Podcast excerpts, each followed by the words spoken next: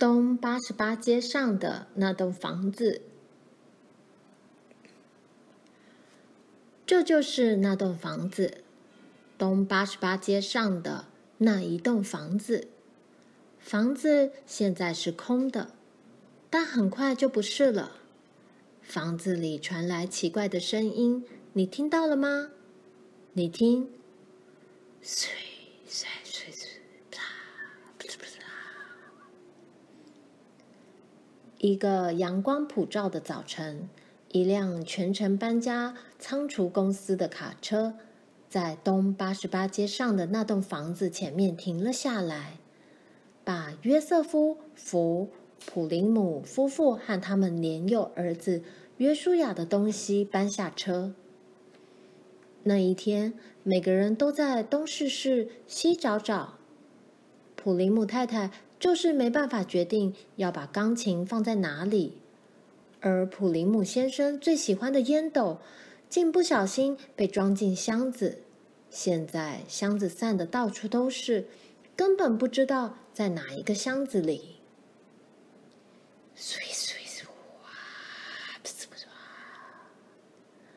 这些声音又响又亮，震遍整间房子。嗯，那只是一个小小的雷声。普林姆太太向大家保证。当全城搬家仓储公司的工人把他们种在花盆里的开心果树搬进来时，大家都很高兴。卡车终于清空了，搬家工人祝他们一切顺利，就赶去接下一趟工作了。嗯，我现在要去做午饭，不过我要先上楼去洗一洗我这双脏手。普林姆太太宣布：“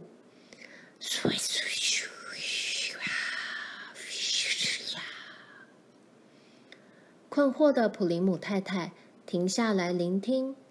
没多久，她就跟着那些声音来到浴室门口。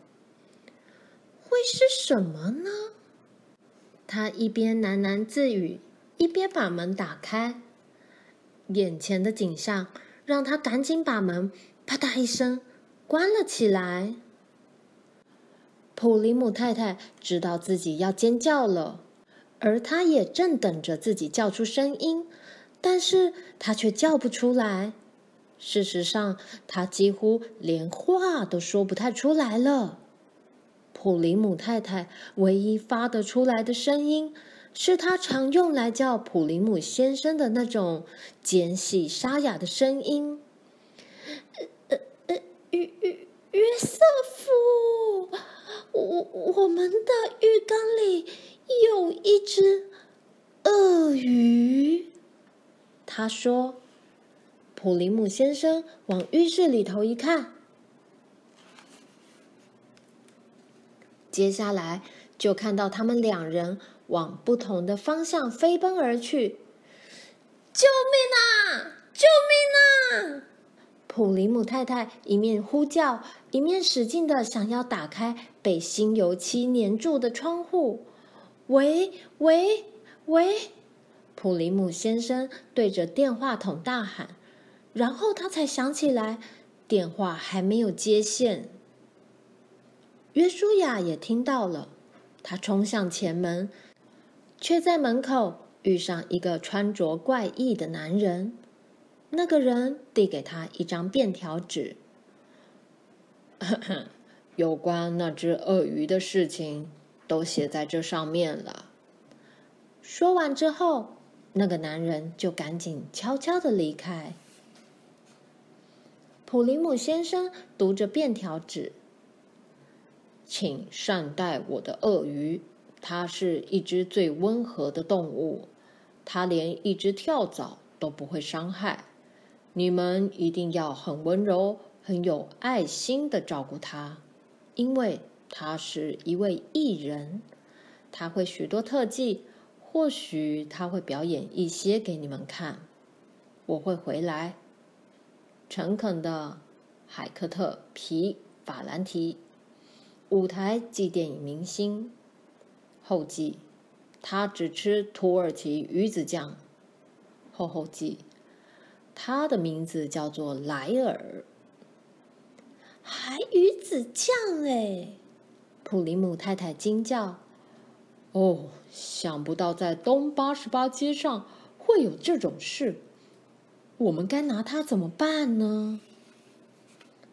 然后，莱尔突然在约书亚的一堆东西中找到了一颗球，他把球顶在鼻子上，再把球从他凹凹凸凸的背上滚下去。接着，他用前脚走路，再腾空一跳。接下来，他又转起约书亚的呼啦圈。精湛的表演让普林姆一家人看得高兴地拍起手来。莱尔向他们鞠躬致谢，他赢得了这一家人的欢心，并开始在他们的新家住了下来。有一天，普莱姆太太说：“嗯，每家都应该有一只鳄鱼。莱尔现在是我们家的一份子了。他喜欢帮忙做家事。他不让我们出去丢旧报纸，也不让我们出去把牛奶拿进来。他会折毛巾、喂鸟，而且当他布置餐桌时，桌上也总是会有惊喜。”啊！我只铺过一次床给他看，他就会了。他每到一个地方，人们都会停下来跟他说话。他们说他是他们所遇见过最友善的鳄鱼。莱尔喜欢到公园玩，他每次都会坐马车绕公园一圈。而且现在，除了土耳其鱼子酱之外，他也学会吃别的东西了。莱尔是一个有风度的运动员，每个人都想要和他同一队。他是一个很棒的同伴，我们到哪里都带着他。只要给他土耳其鱼子酱和一缸温水，他就会快乐的像小鸟一样。有一天，一支铜管乐队游行经过东八十八街上的那栋房子，普林姆一家人都跑到窗边去看。他们叫莱尔一起来看，可是莱尔没有回应。你看，有人指出来，那是莱尔，他在队伍里面。莱尔正在表演他的特技——翻筋斗、腾空跳跃。用前脚走路，然后鞠躬，就像他们第一天看到的那样。观看的人们为他欢呼，而莱尔则对观众回报微笑，并送给他们许多飞吻。一位摄影师正好在旁边，他拍了几张照片。隔天，莱尔声名大噪，电话铃声响个不停。门口也投来一捆捆的信，其中有一封信是来自一位莱尔非常熟悉的人。普林姆先生把信读了出来，只是来说几句话，我会回来。诚恳的，海克特皮法兰提，舞台暨电影明星。后记，很快，后后记。来带走我的鳄鱼。几天之后，普林姆先生和莱尔正在厨房剥豆子，他们听到了敲门声，打开门，正是海克特皮法兰提舞台剧电影明星。我是来接莱尔的，法兰提先生说。你不可以把莱尔带走，他在这里住得很快乐，而且我们很爱他。普林姆太太哭着说：“莱尔必须回到我的身边，难道不是我把他从小鳄鱼养到大？难道不是我教他这么多的特技？我们曾经一起在全世界的舞台上表演过。”法兰提先生非常坚持。那么，你为什么把他独自留在一个陌生的房子里呢？普林姆太太问。因为我那个时候买不起土耳其鱼子酱，但是现在莱尔出名了，我们将会很有钱。法兰提先生回答。普林姆太太听了很难过，但是她知道莱尔是属于法兰提先生的，所以她必须让他走。莱尔离开的时候，大家都哭了。法兰提先生替莱尔安排了远大的计划，他们会到很多很远的地方，住很多旅馆。有些旅馆的澡缸太大，有些却太小，或者太拥挤。法兰提先生用尽各种办法想逗莱尔笑，他对莱尔扮鬼脸，他倒立，他搔搔他的脚趾头。并告诉他滑稽好笑的故事。如果是在比较快乐的日子里，莱尔一定会大笑特笑。但是现在，他笑不出来，他也没办法逗别人笑了，甚至他会把大家都弄哭。有一天晚上，他们在巴黎，莱尔就把全场的观众弄哭了。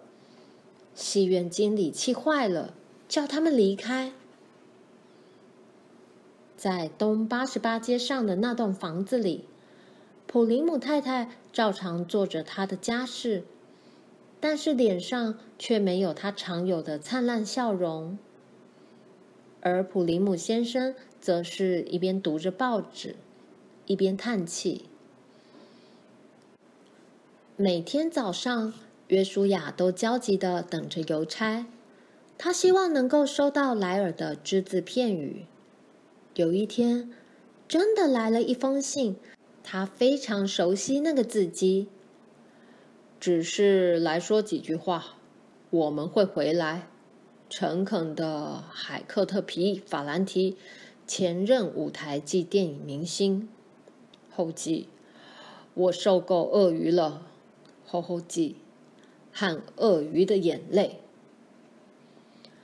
过没几天，普林姆一家人很高兴地看到海克特、皮法兰提和莱尔出现在他们家的门口。那还给你们，他一点用都没有了，他再也不会逗任何人笑了。哼，法兰提先生说，但是。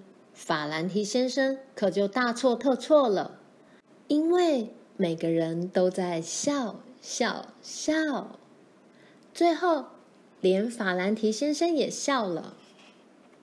所以，如果你正好经过东八十八街上的那栋房子，也正好听到像这样的声音，嘘。